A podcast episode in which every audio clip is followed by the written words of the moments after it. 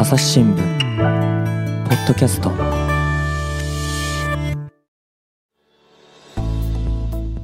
朝日新聞の神田大輔です、えー今回はですね北京と回線をつないでおります中国総局員の船越隆さんです。船越さんよろしくお願いします。よろしくお願いします。はい。あとまあここまでその中国とロシアの話を主に聞いてきましたけれどもちょっとねちょっとだけ出ましたけど中国とウクライナの関係っていうのはこれまでどんな感じだったんですか？えっとですね、あの、中国はあの、実はウクライナとも関係を、まあ、中ウクライナが、えー独立したのは90年代からですけども、ソ連崩壊後ねえー独立はい、そうですね。あの、独立したウクライナとも割とうまくやっていこうという動きはありました。一貫してあって、えーまあいろいろ言われてるんですけど、あの、当時90年代の中国とウクライナの、まあ簡単に言うと武力、あの武器とかを見比べてもですね、まだまだ旧ソ連の一部であったウクライナには、あの、魅力的な武器がいっぱいあってですね、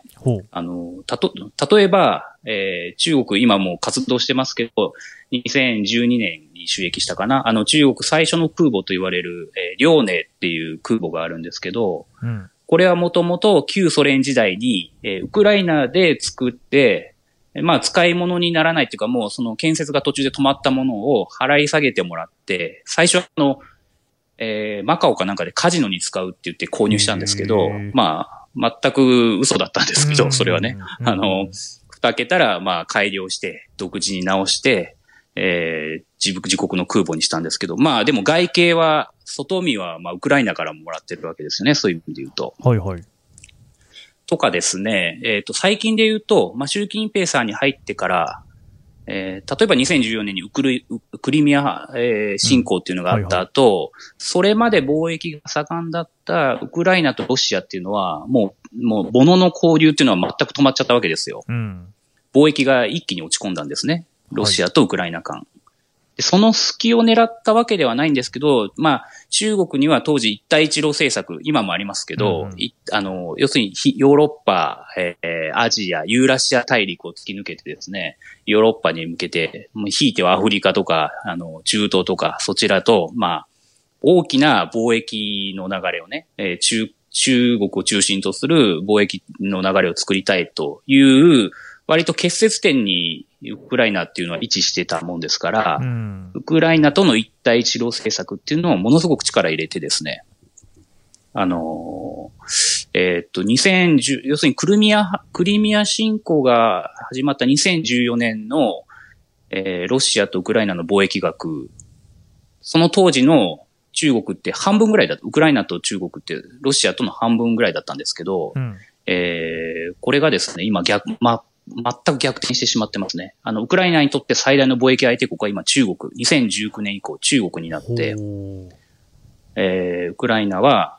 中国に、まあ、えーの、の、まあ、小麦とかですね、うん。えーあと、まあ、部品、まあ、工業部品みたいなものを、えー、卸したりしてる、あの、輸出したりしてるんですけど、まあ、あの、そういう意味では、2014年以降、ロウクライナ、さっきも言いましたけど、ウクライナとロシアは2014年以降、クリミアの以降ですね、まあずっと関係悪かったんですけど、うん中国はウクライナとも、えー、ずっといい関係を結んで、まあどそういう意味ではロシアとウクライナ、えーどっちともバランスを取った外交をあの地域では展開してました。うんえーでもね、そうしますと、今回のその侵攻があって、ですね、こういうそのロシアとウクライナとと両方ともに関係のある国って他にもあって、例えばトルコがそうで、でトルコはその両者の仲介役を買って出るなんてことをしてますが、中国はそういうことはしないんですか？あのーこれが、まあ3月全人代中にあった王毅さんの会見ね、あの、王毅外務大臣の会見とか、うん。えーまあ、この間のバイデンとの会談でも習近平さんおっしゃったかもしれませんけど、あの、必要な時に必要な仲介を、仲裁をしますというような言い方をしてるんですけど、えー結構、う国際社会がですね、ああ、中国いよいよ出てくるのかってちょっと期待をね、持ったところがあったんですけど、あの、私はちょっと、うがってみてましてというのは、あの、必ず、まあ、大木さんも、習近平さんもそうなんですけど、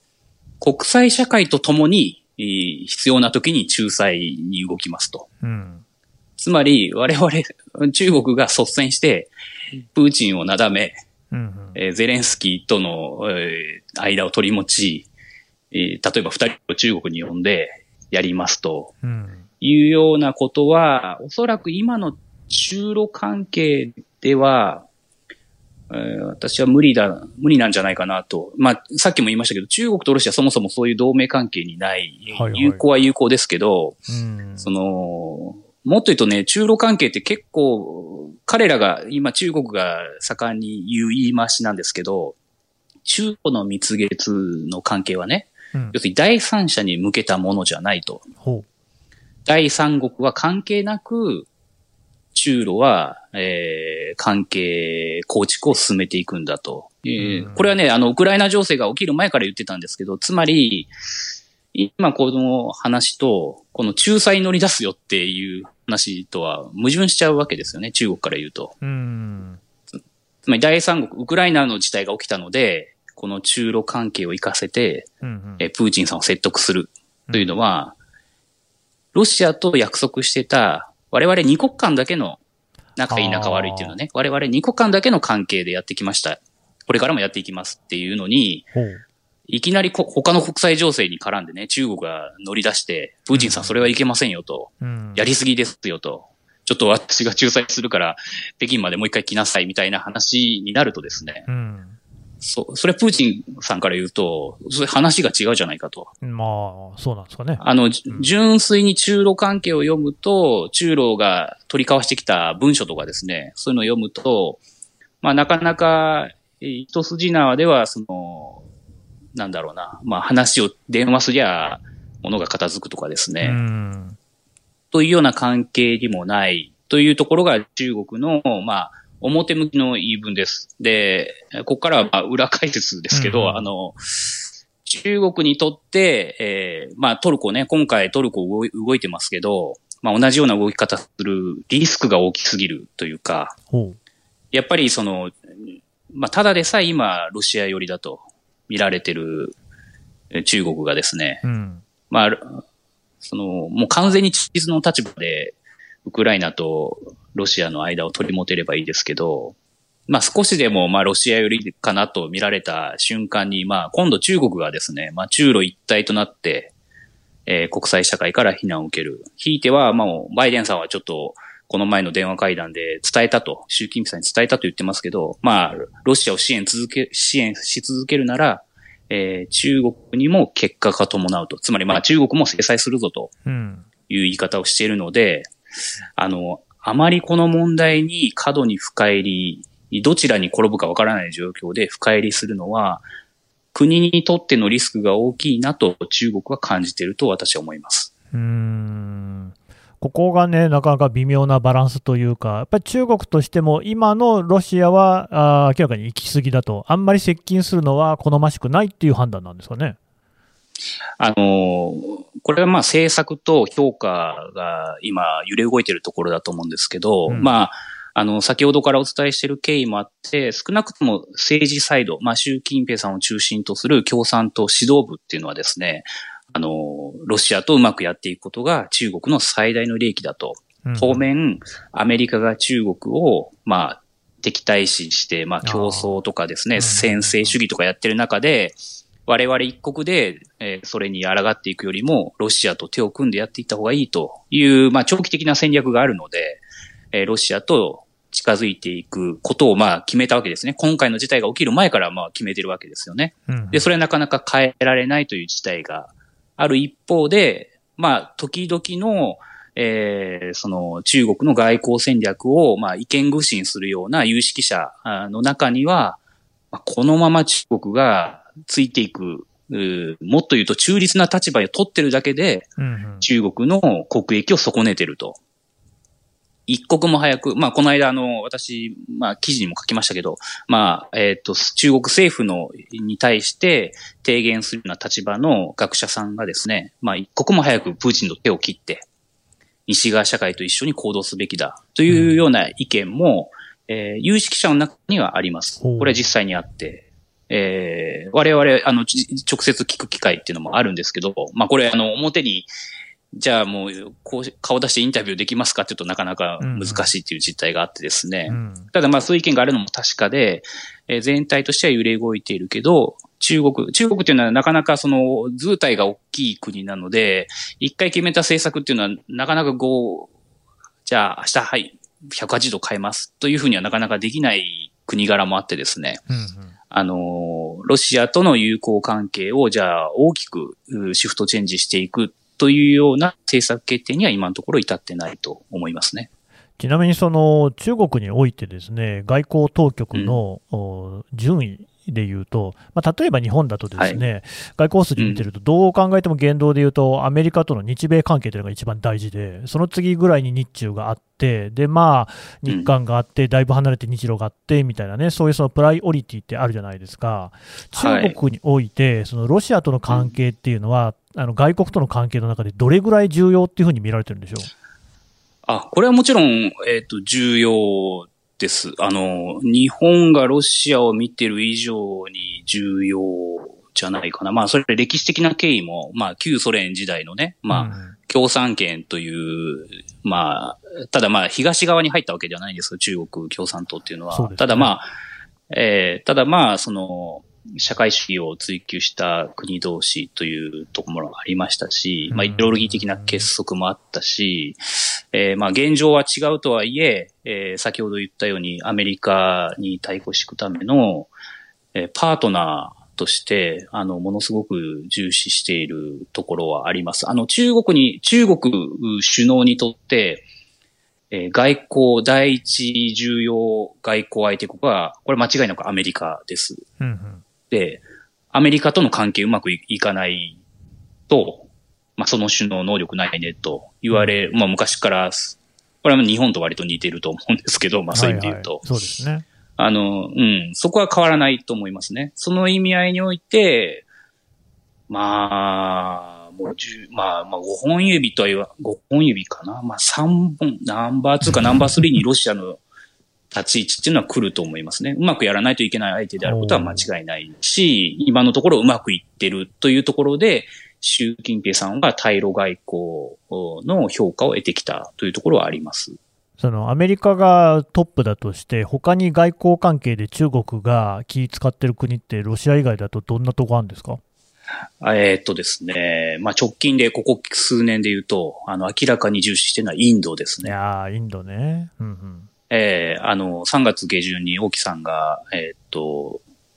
まあ、あの、電撃とか言われてましたけど、まあ、あの、パキスタンとアフガニスタンといったついでにインド寄りましたけど、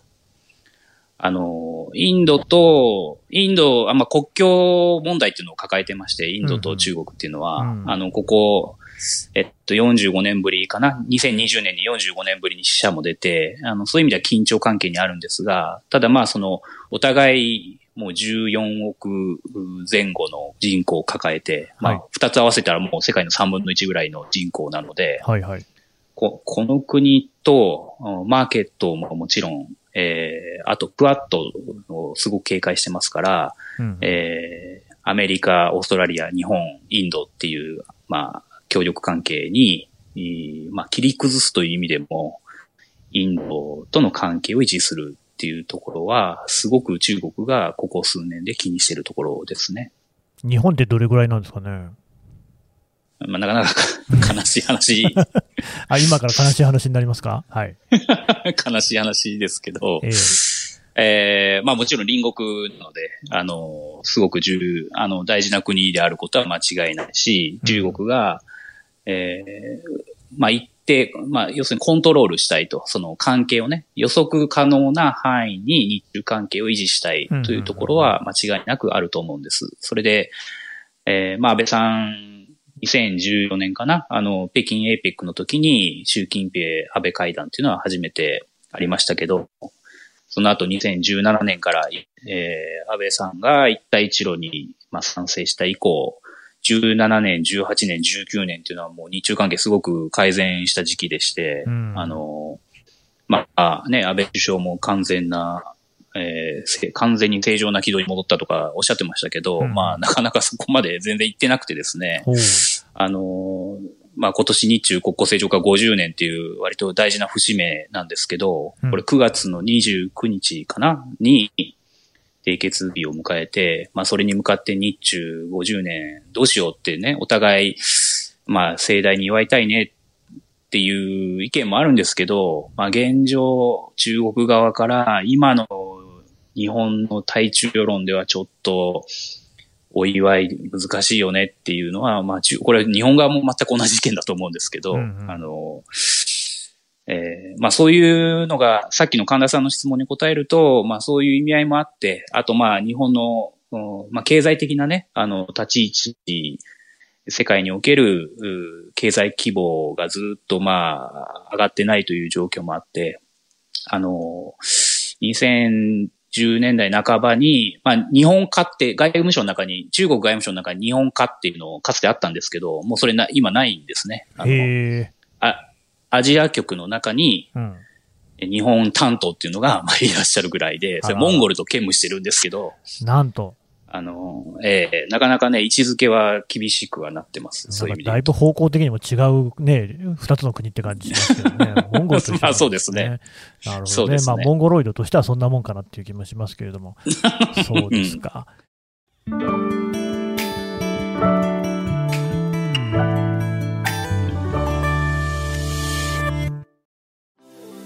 今日のポッドキャスト気になるテーマだったけどネットで調べるにはどうすればいいのかな？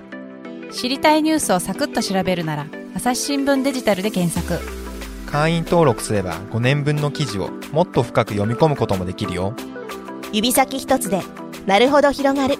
朝日新聞。で、まあ、そのはいやっぱり日本から見ていて、今回のウクライナ情勢でですね、えーどうしてもこう課題として上がってくるのが、えーロシアがウクライナに侵攻したように、中国が台湾に侵攻しないかということなんですよね。はいこれは結構取り沙汰されているところですが、実際にその中国政府を取材している船越さんから見ると、どういうふうに見えていますか？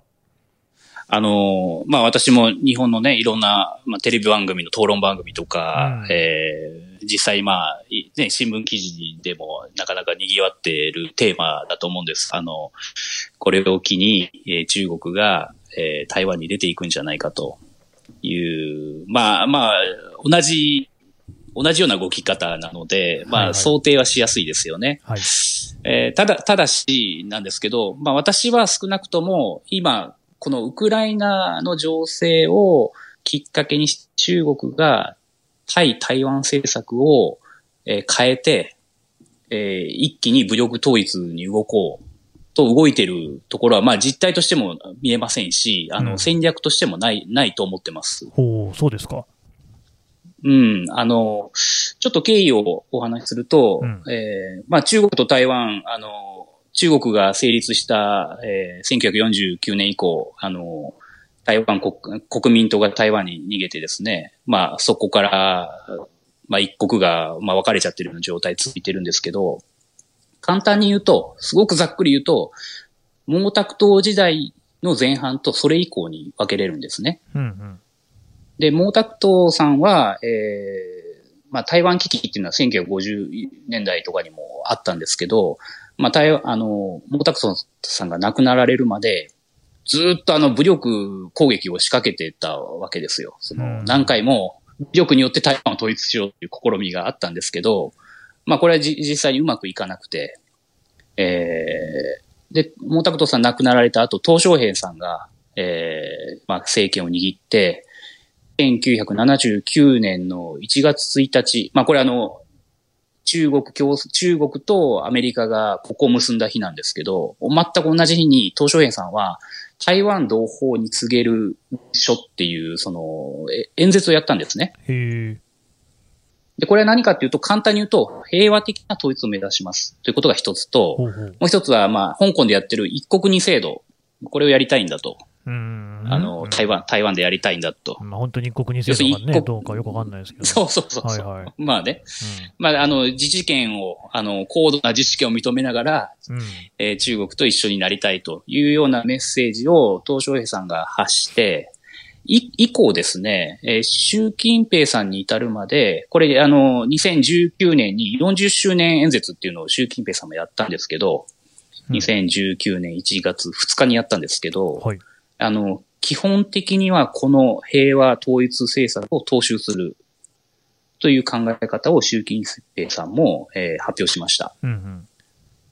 で、さっきも言いましたけど、中国ってまあ、大きい政策を、あの、ガラッと変えるというところを、あの、あんまりそういう国ではないので、うんあの、この積み上げ積み上げでやってきた、えーこの習近平さんの発信が、これがもう公式発信なので、今生きている最後の公式発信なので、うん。あの、ここの戦略を大きく変えて、じゃあ明日は武力統一だっていうのは、えーなかなか難しいっていうか、取りにくい選択かなという気がしてます。あと、まあ、これがまあ、その戦略上の理由ですけど、もう一個言うと、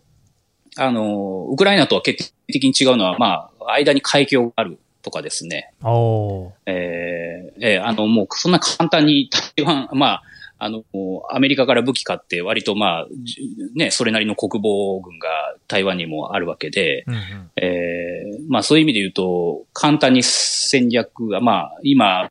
無傷でその台湾を落とせるような状態ないことは中国も理解してますし、うんあの、その、まあ武力侵攻して、その、なんだろうな、まあ今の民進党政権を追いやった後に、えー台湾市民の信任を得る、うそのシナリオがね、描けてるかっていうと、そういう、全くそうでもないので、うん。あのしかも国内問題だって言ってるわけですね、中国はこの問題を。ああ。まあ、はいはい国と国ではなくて、うんうんこ国内の、要するに国内の台湾を、まあ、統一するという以上、まあ、その台湾市民からの信任っていうのは必須条件なわけですよ、そういう意味で言うと。うん。その、ベストシナリオは台湾から中国と一緒になりたいという声が上がり、えーそれに向けて行動するっていうのが、まあ、本来の中国共産党のベストシナリオなので、うんうんあの、その戦略に沿って、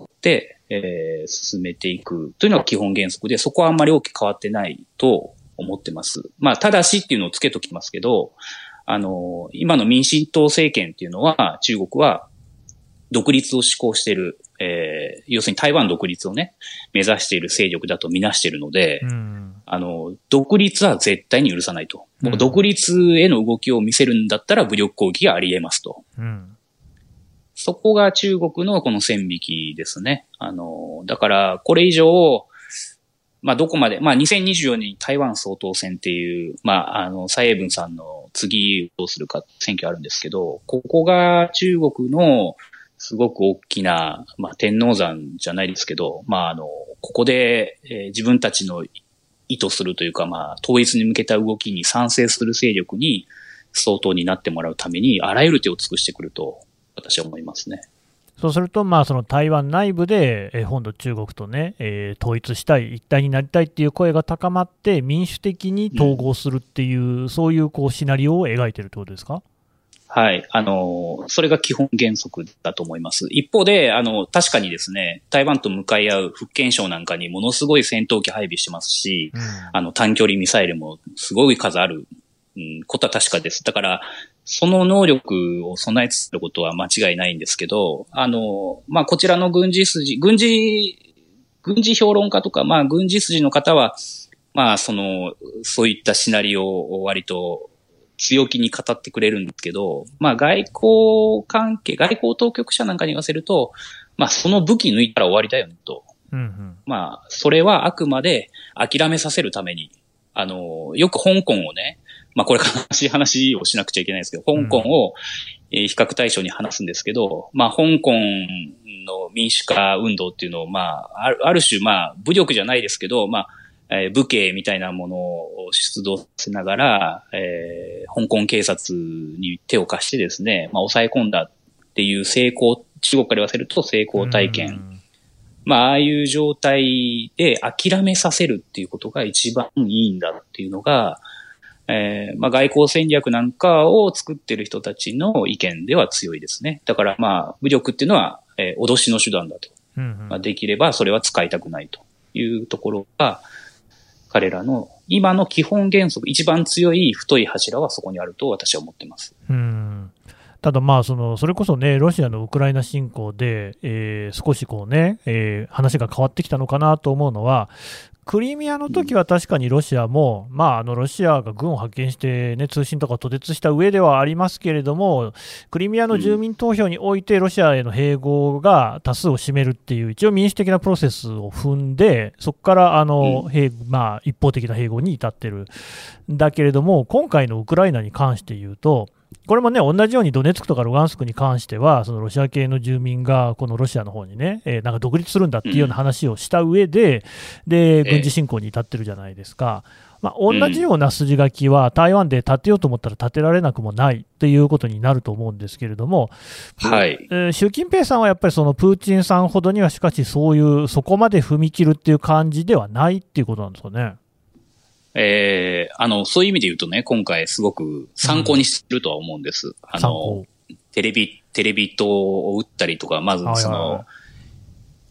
まあ、そのドネツク、ルガンスクから声を上げさせた上で、うん攻め入った上で、通信手段みたいなところから攻撃を始め、うん。これはもともとね、あの中国の軍事筋が台湾侵略シナリオで話してた話とものすごく酷似してるんですけど。あの、うん台湾の中から、えー統一の声が上がり、それを助けるために出動し、はいはいはい。まず台湾のてっぺんにあるアメリカも使ってるというレーダーを破壊し、みたいな、うんあの、あの、すすごくね、あの、まあ、近代戦争のし一つの手法だと思うんですけども、あの、すごく、まあ、それがうまくいくかうまくいかないかっていうテストケースって言ったらすごく言い方悪いですけど、うんあの、中国にとって、このウクライナ侵攻っていうのは、台湾侵攻、自分たちの力を冷静に測る上では、あの、すごく参考にするんじゃないかなと私は思ってます。その上、で、まあ、行くか行かないかっていうのはもうこれ政権の判断ですよね。ただ、私は少なくとも習近平さんは焦ってないと思いますね。自分の、あー彼は、もちろん、あの、福建省、さっきも言いましたけど、台湾と、えーちょうど向かい合っている浙江省とか福建省とかっていうところの、あの、自治体の長を長くやってですね、台湾統一の重要性をもう身に染みて感じてきた政治家なんですね。うんうん。で、その、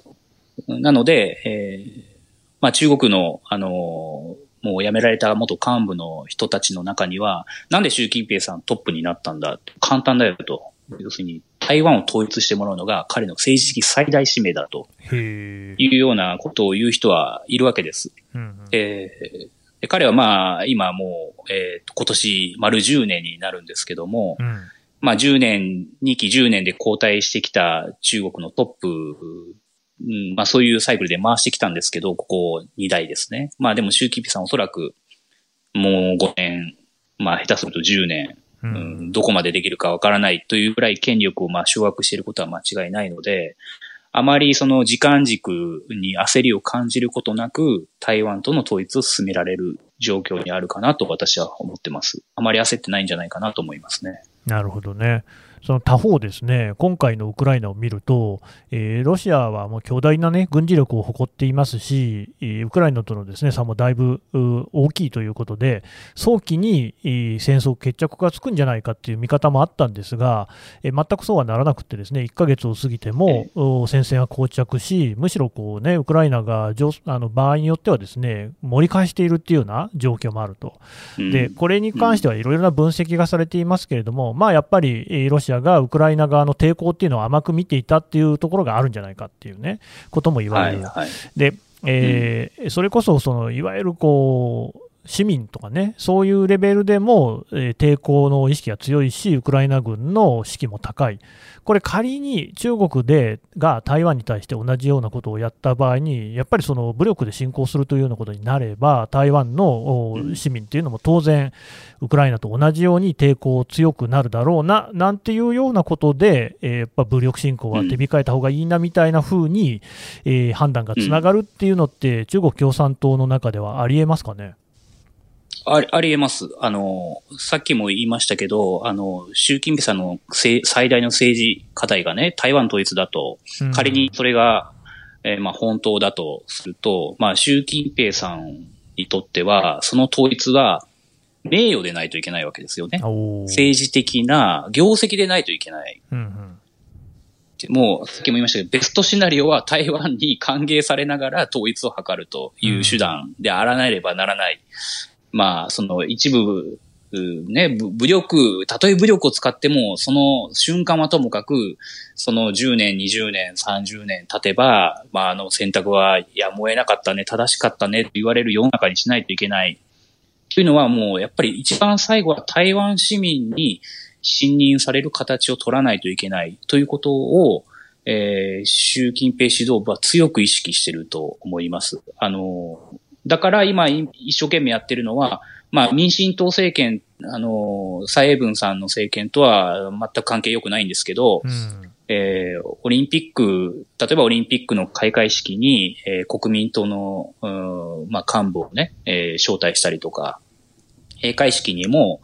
えー台湾に新党っていう新しい党ね、台湾新党っていう政党あるんですけど、まあそこの幹部呼んだりとか、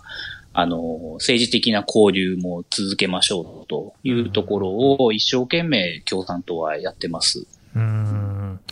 まあでもね、それこそね、えーロシアに対して、プーチンさんに対しても国際社会は、まあ、同じようにね、その下手なことはやらないだろうと思ってたわけですよね。で、うん。習近平さん、今68歳ですかね、でプーチンさんが69歳、ね、だんだん高齢に近づいてきて、でしかもここからまだ5年やろうっていう話になってくると、ですね晩年、何が起こるか分かんないんじゃないかっていう薄気味悪さも私は感じちゃうんですけどね、そういう心配ないですか、うん。いや、もちろん政治なので、あの、一寸先は闇、ね、まあ何がどうなるかっていうのは、これはわからないですし、まあ中国もさっきも言いましたけど、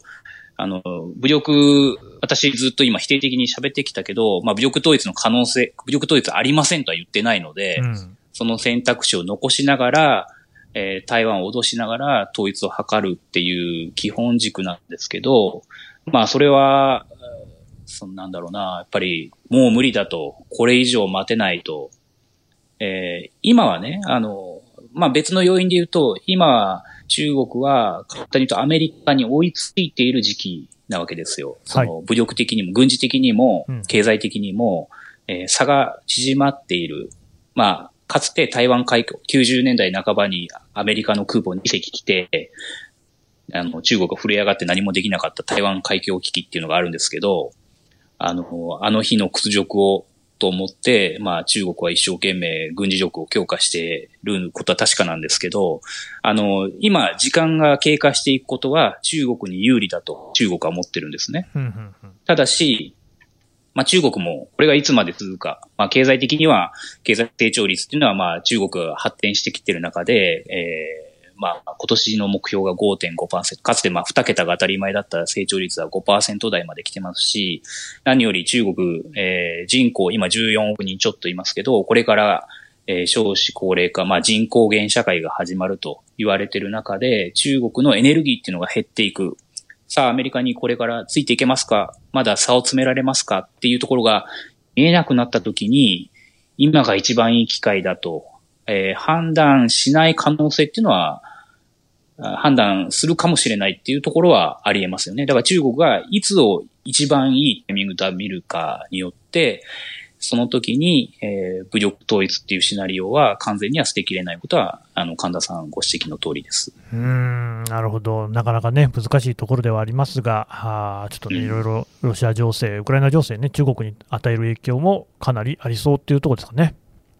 そうですね。うんはいわかりました。船越さんでした。どうもありがとうございました。ありがとうございました。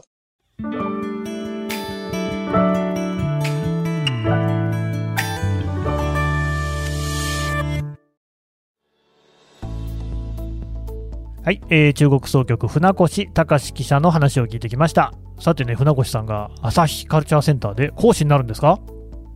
あ そうですね。すいません。なんか、ば、宣伝、宣伝というか、いいですか？ちょっと。いいですよ。いいですいよ。はい。やってくださいよ、バ ンじゃあちょっとご、いやいや、ご紹介。あの、朝日カルチャーセンターというところでですね、あの、連続講座っていうのが4月から始まります。えっ、と、第2木曜日、第4木曜日の夜ですね、10からスタートなんですけど、えっ、と、ズームを使って、えーウェブのセミナーを6回シリーズでこれ、えー特派員がリレー方式でやっていくんですけど、その一番最初、4月14日19時スタートなんですが、えー結構、おどろどろ、特派員は見た、習近平とは何者かという題で、私が、私が、えっ、と、こう、講演というか講師を務めます。いいですね。あの、ちょっと、い有料なんですけど、あの、ぜひご関心あれば、あの、ホーム、これ、朝日カルチャーセンターのホームページ